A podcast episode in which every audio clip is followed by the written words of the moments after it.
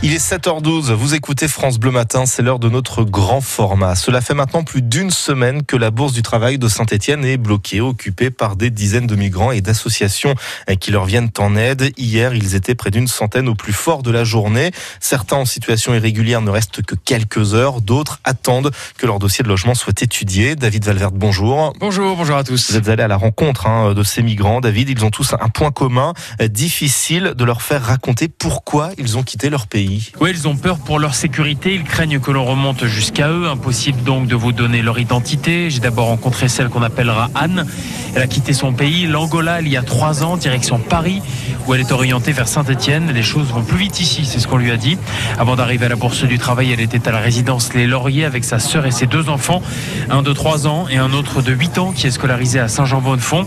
Aujourd'hui, elle attend. Elle espère que grâce aux associations, elle pourra donner une meilleure vie à ses enfants. Pour la vie, il n'y a rien, il n'y a rien du tout. Nous n'avons pas la maison, nous n'avons pas rien, rien du tout. Depuis le 1er avril, nous étions dehors, nous étions perdus dans la rue, sans savoir où aller.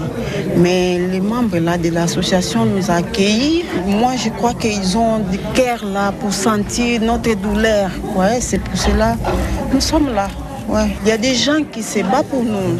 Ouais, c'est très bien, ça nous, ça nous fait du bien. Moi, je pense jour après jour, qu'est-ce qui arrivera pour nous, qu'est-ce qui arrivera pour nos enfants. Tous les parents, ils ont besoin de donner une vie meilleure pour ces enfants, mais c'est dire ça, c'est te dire. Et Anne en est certaine, sa vie va se stabiliser, elle va rester en France. Et promis ensuite, c'est elle qui sera bénévole dans une association pour aider les migrants. Et David, vous avez aussi rencontré celui qu'on appellera Sergueï. Oui, alors lui, il est venu de Géorgie. Il y a donc deux mois et trois jours avec euh, sa femme et ses deux filles. La grande a 5 ans, la petite fête aujourd'hui son quatrième anniversaire. La discussion se passe entre l'anglais et le russe. Il est accompagné par une bénévole russophone. J'ai été hébergé par le 115 quand ils ont fermé. On a été aidé par les Restos du Cœur et le Secours Populaire. Et puis on nous a dit plus d'aide, plus de nourriture, plus de place. Ce qui est dur, c'est le froid, de dormir dehors dans le froid, quoi. Donc euh, ici, ça va, quoi.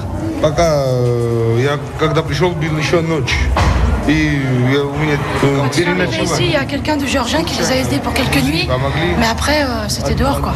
Ce qui est dur aussi, c'est au niveau de la procédure, euh, ils ne parlent pas la langue, euh, ils ne parlent pas français, donc il faut savoir tout, etc.